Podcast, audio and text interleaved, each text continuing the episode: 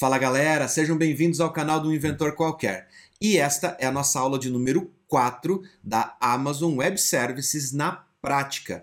Hoje nós vamos falar sobre IAM ou IAM, que é na verdade o módulo da Amazon para controlar as permissões de acesso às suas aplicações e às suas instâncias dentro da Amazon. E você tem que se lembrar que você deve acompanhar este vídeo do início ao fim pelo menos uma vez e depois, se você precisar relembrar alguma coisinha que você não pegou direito ou que você acabou esquecendo, aqui na descrição do vídeo você tem a lista completa de todos os tópicos que nós estamos falando neste vídeo. Basta abrir a descrição, clicar no tópico que te interessa e você vai direto para o ponto para você poder relembrar aquilo que você acabou esquecendo. Então, fica ligado no vídeo e acompanha ele pelo menos uma vez.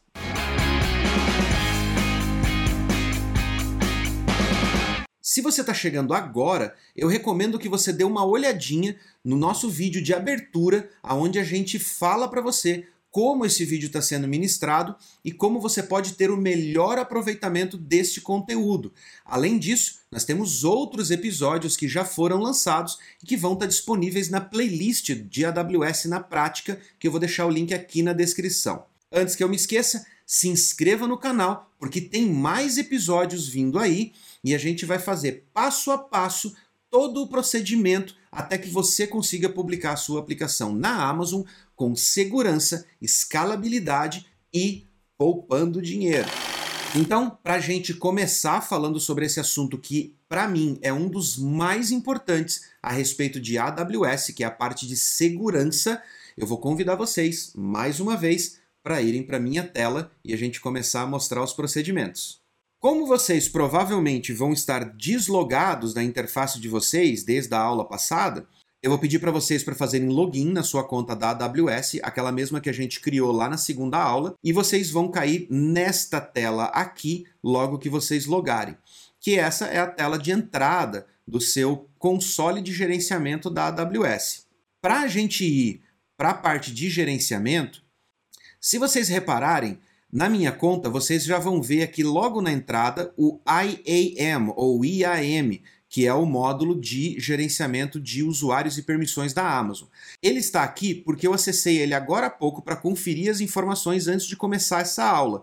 Mas para vocês, provavelmente ele não estará aparecendo, porque como vocês podem ver, esse é o menu de serviços acessados recentemente. Então, para vocês encontrarem esse serviço, Basta que vocês venham aqui em cima no campinho de busca e digitem IAM e vocês vão ter a opção do IAM aqui em cima.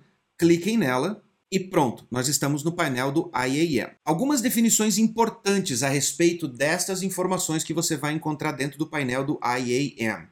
No menu da esquerda, você vai ver algumas informações que nós vamos utilizar agora nesta aula e você vai ver muitas outras informações que você pode descobrir elas, você pode utilizar elas no futuro.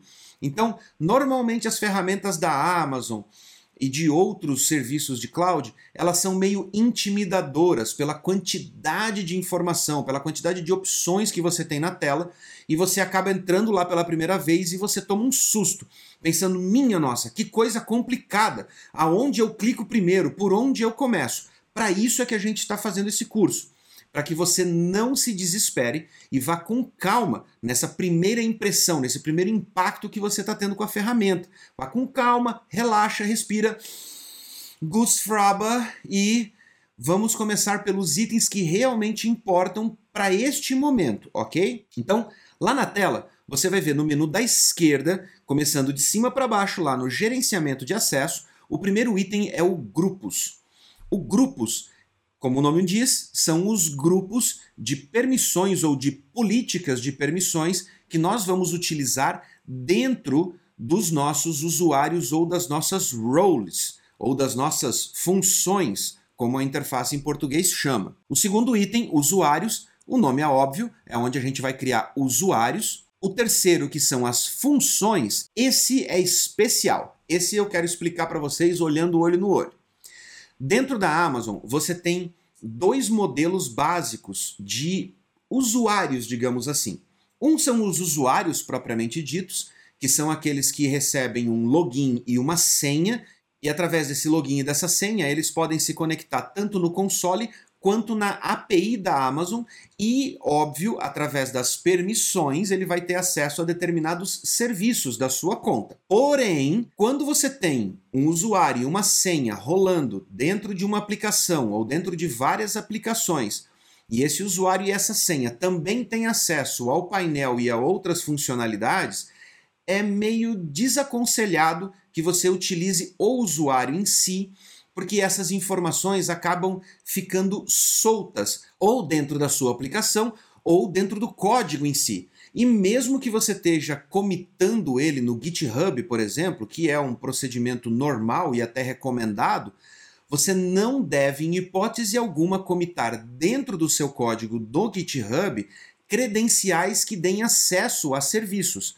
nem a banco de dados, nem a serviços de cloud, nenhum tipo de credencial, especialmente aquelas que te dão permissão de acesso a serviços externos, como PayPal, Stripe e outros meios de pagamento, porque a sua conta no GitHub, por mais segura que ela seja, por mais que o GitHub invista em segurança, ela não é 100% segura e ela está à mercê de pequenas falhas que podem ser cometidas pela sua própria equipe de desenvolvimento. Nós já tivemos casos em alguns projetos onde um integrante da nossa equipe criou um fork público dos códigos do projeto principal. Óbvio que isso foi por engano e a gente conseguiu descobrir rápido e reverter o caso. Porém, certas coisas como essa podem acontecer acidentalmente além, é claro, da máquina de um dos seus colaboradores ser infectada e essas informações serem extraídas de dentro da máquina do desenvolvedor.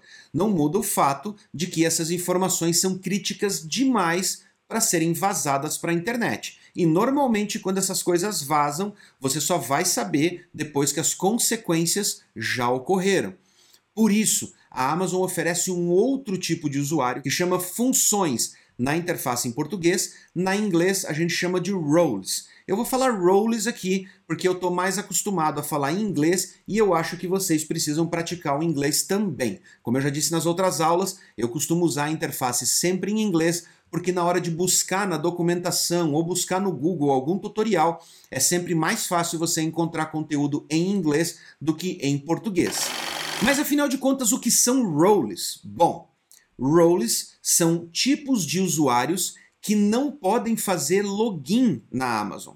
São usuários criados especificamente para terem acesso programático às APIs. Então, roles normalmente são atribuídas diretamente aos serviços. Você não gera chaves de acesso ou mesmo usuários e senhas, logins e senhas através de uma role, porque ela é atribuída diretamente à instância ou a uma função lambda ou a um serviço como SQS ou S3. E a Amazon, através dessa atribuição, entende quais são as permissões que esse serviço tem baseado na role que ele recebeu. Todas as outras atribuições de uma role são muito parecidas com usuários. Você atribui políticas de segurança a ela ou você atribui grupos que dentro desses grupos terão políticas de segurança. Mas eu vou explicar um pouquinho melhor a hora que a gente estiver vendo na tela como se faz isso. Então, vamos para a tela? A minha primeira recomendação para vocês é que como vocês até esse ponto vocês só têm uma conta root, a conta root ela é muito perigosa por ela ter acesso a todas as funcionalidades da conta, inclusive a parte de pagamento. Por isso, a minha primeira tarefa aqui nessa conta, que ela é nova, foi a mesma conta que eu criei junto com vocês lá na segunda aula, é criar um novo usuário para mim.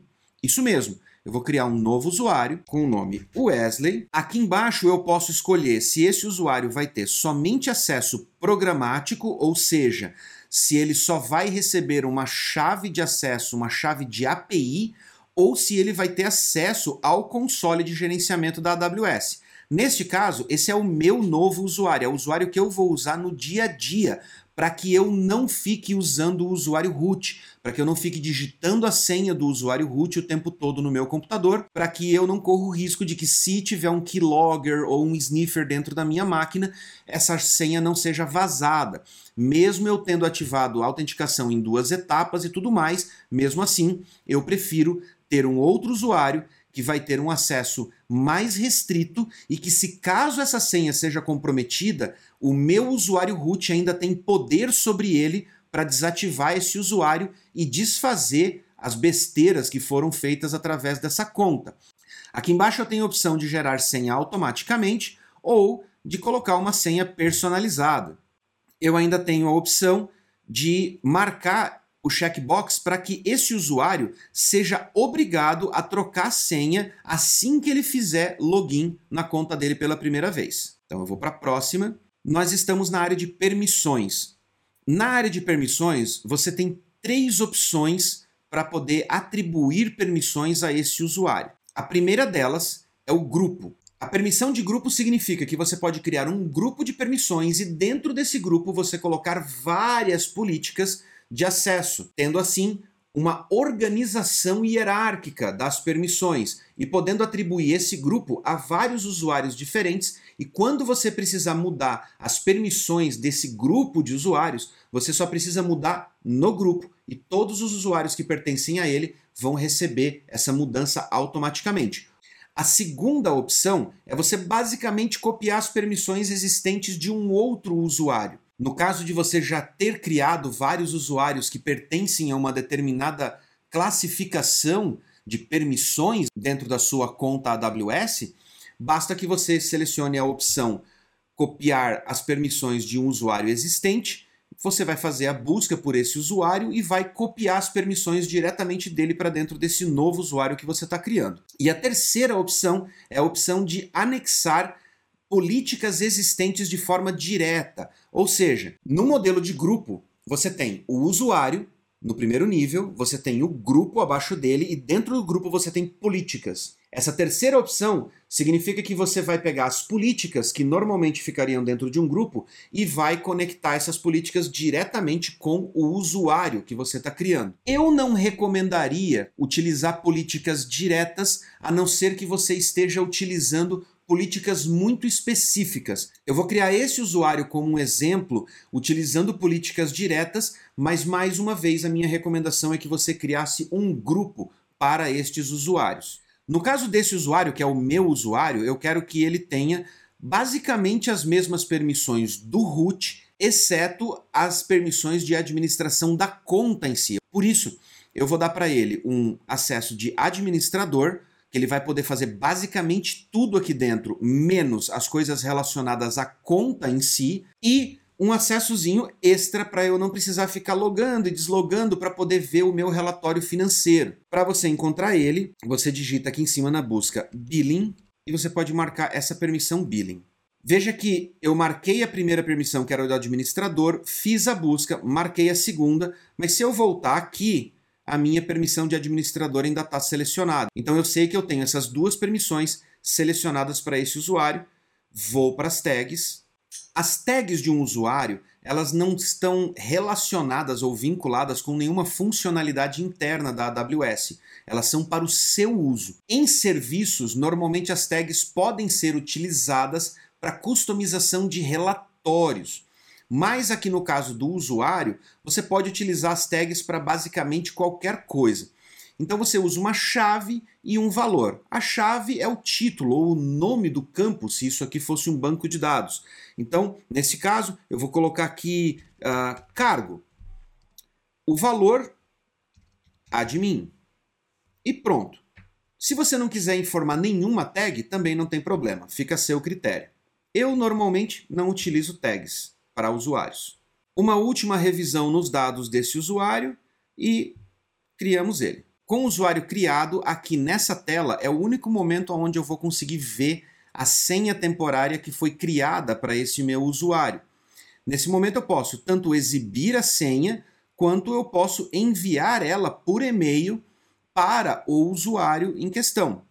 Ou eu posso fazer download de um CSV que vai trazer essas informações e eu posso então anexar ele ou criptografar essas informações e enviar de forma segura para o usuário, só para não correr o risco de, no intervalo entre o recebimento desse e-mail e efetivamente o login dele para ele trocar por uma senha mais protegida, alguém não acabe pegando essa senha e entrando no painel antes dele. Feito isso, nós vamos voltar lá para o nosso painel do IAM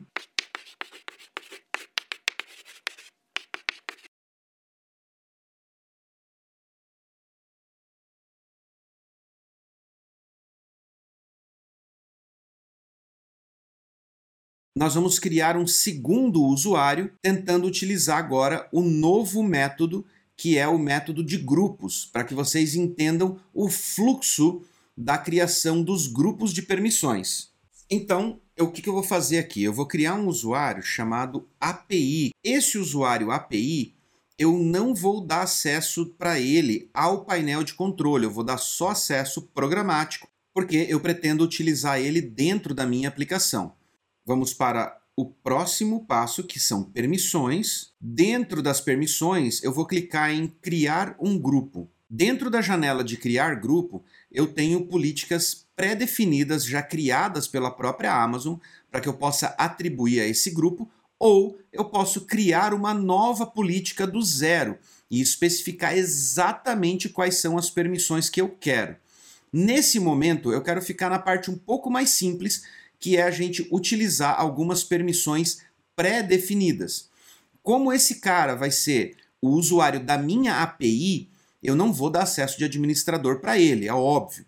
Mas eu quero que ele tenha permissão para acessar o storage, o S3.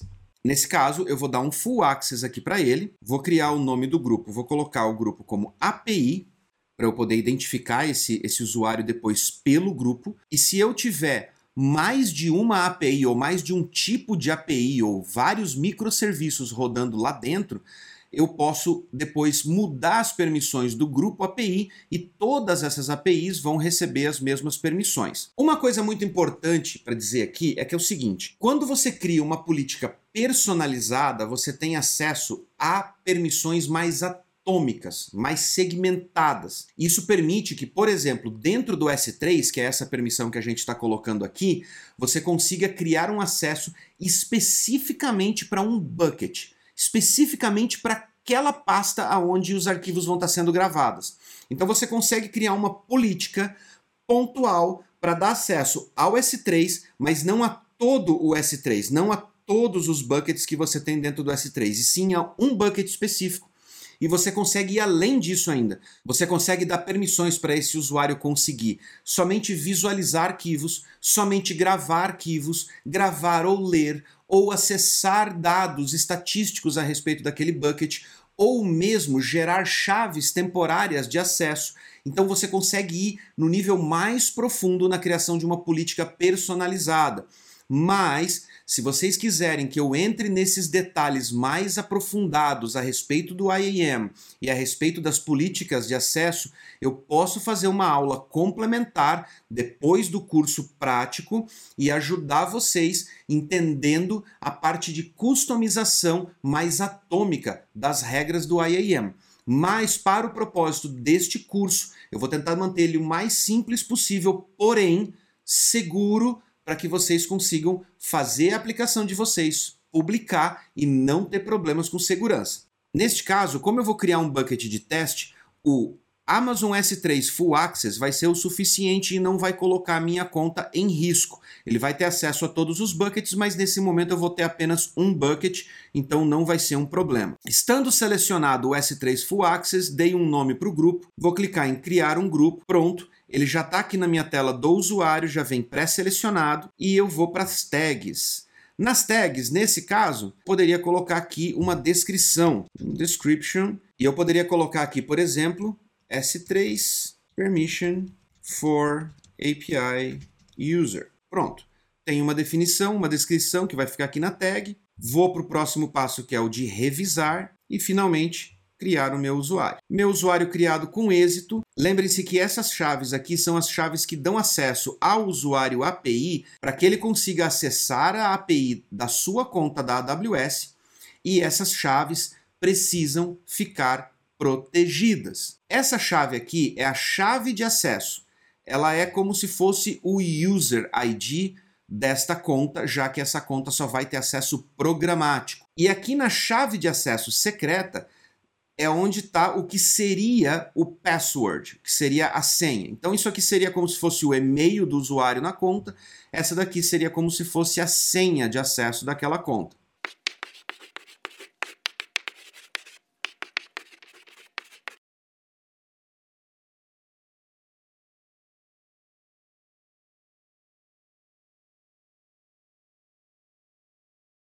Agora eu tenho dois usuários, um deles, que é o meu usuário, não pertence a nenhum grupo, foi criado hoje, ainda não tem o Multifactor Authentication habilitado, e essa é uma parte muito importante. Óbvio que você não vai ativar o MFA para um usuário que precisa de acesso programático, mas para quem tem acesso ao painel de controle, a autenticação em múltiplas etapas ou duas etapas, ela é essencial. Então, para você ativar, basta você clicar no usuário, entrar aqui na conta dele, clicar em credenciais de segurança. Aqui você pode criar chaves de acesso. Sim, um usuário que tem acesso ao console também pode ter acesso à API. Você pode trocar a sua senha e você pode ativar o Multifactor Authentication, da mesma forma que vocês ativaram lá na criação da sua conta root. Agora nós vamos lá para o menu da esquerda no item Funções, logo abaixo de Usuários, e nós vamos criar a nossa primeira role. Então, nós vamos clicar em Criar Função. Uma coisa importante de vocês lembrarem aqui é que uma função ela é diferente de um usuário. Um usuário você tem acesso a uma chave de acesso e uma chave secreta que você pode colocar dentro da sua aplicação, dentro da própria máquina, no EC2, por exemplo, e essa chave vai dar acesso ao que você permitir a ela que ela tenha acesso. No caso de uma role, ela é atribuída diretamente à instância ou ao serviço a qual você quer dar permissões especiais. Por isso, a primeira etapa da criação de uma função ou de uma role é você determinar qual é o serviço que vai consumir essa role. Nesse caso, nós vamos consumir essa role no EC2. Então eu seleciono EC2 no casos de usos comuns aqui no topo. Caso não apareça para você no casos de uso comum, você pode scrollar e você vai encontrar ele aqui embaixo. Selecionando o EC2, você desce mais um pouquinho e você vai selecionar o caso de uso. No nosso caso, a gente vai utilizar na EC2 mesmo, nas instâncias EC2.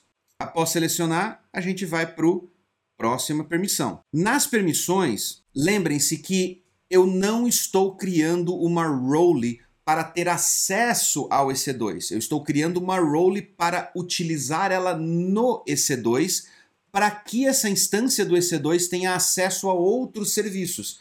Então eu não preciso atribuir a ela nenhuma regra de acesso ao próprio EC2, exceto se você esteja criando uma instância EC2 para DevOps, por exemplo, e que através dessa instância ela vai gerenciar outras instâncias, como criar instâncias, mudar códigos ou mudar regras de negócio de auto-scaling e coisas do tipo. Porém, no nosso caso, eu quero utilizar ela para fazer um teste comparativo com aquele usuário API que eu criei e eu vou fazer uma comparação utilizando o usuário API e a role API para vocês verem qual a diferença e quais as vantagens desses dois modelos. Então, para eu encontrar aqui, eu vou no campinho de busca S3 e vou selecionar novamente o S3 Full Access para ele ficar com a mesma permissão do usuário API. Feito isso, eu vou para as tags, vou colocar aqui na chave description e na descrição S3 permissions for role API. Clico no próximo passo, que é o revisar, informo o nome, API, a descrição já está aqui, a minha permissão está correta, é só para o S3 e Full Access. Feito isso, clico em criar função. Minha função está criada e, mais uma vez, para relembrar, não tenho nenhuma chave de acesso, nenhum nome de usuário, nenhuma senha, não tenho nada aqui na role. A role vai ser utilizada anexando ela a uma instância do EC2.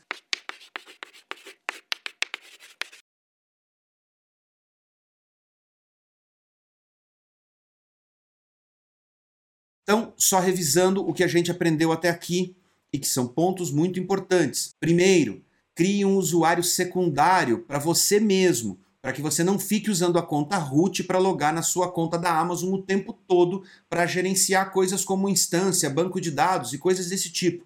Deixe a sua conta root guardadinha, segura, de preferência dentro de um gerenciador de senhas seguro e confiável, e crie um usuário dentro do IAM com as permissões que você precisa para poder fazer o seu trabalho do dia a dia.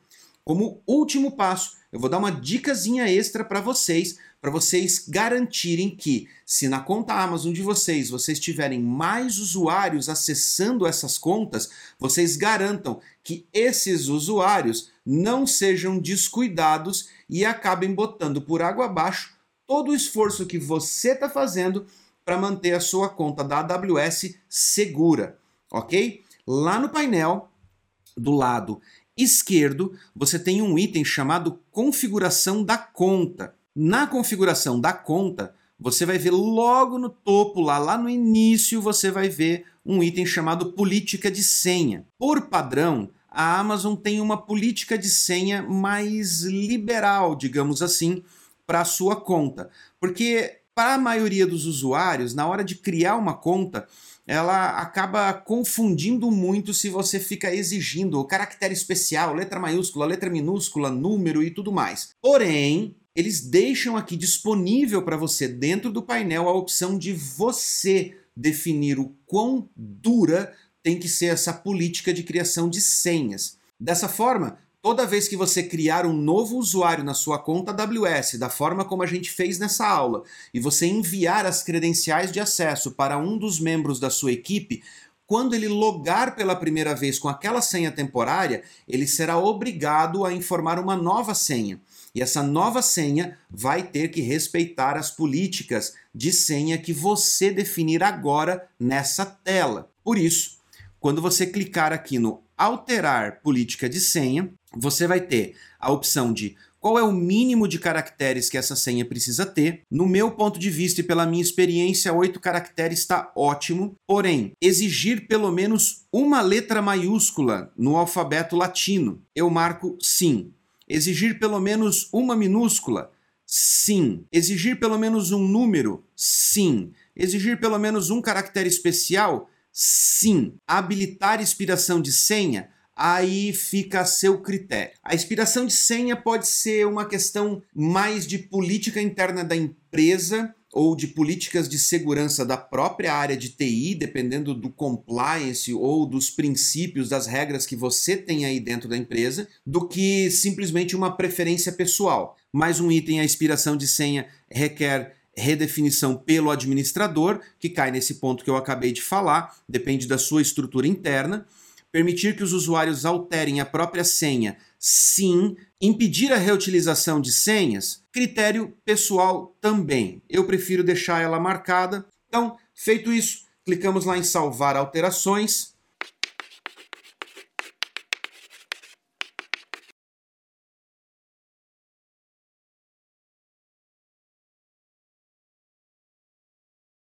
Não se esqueça que depois você pode voltar aqui nesse mesmo vídeo. Aqui na descrição você tem o índice completo com todos os tópicos que nós tratamos aqui para você relembrar e pegar todos os detalhezinhos para manter a sua conta da AWS segura. Se você gostou desse vídeo, se você gostou dessa aula, se ela foi útil para você, deixa o joinha. Não se esquece de se inscrever se você ainda não for inscrito. Se você já for inscrito, verifica se o sininho está habilitado, porque sem ele você não recebe as notificações dos novos episódios desse curso prático.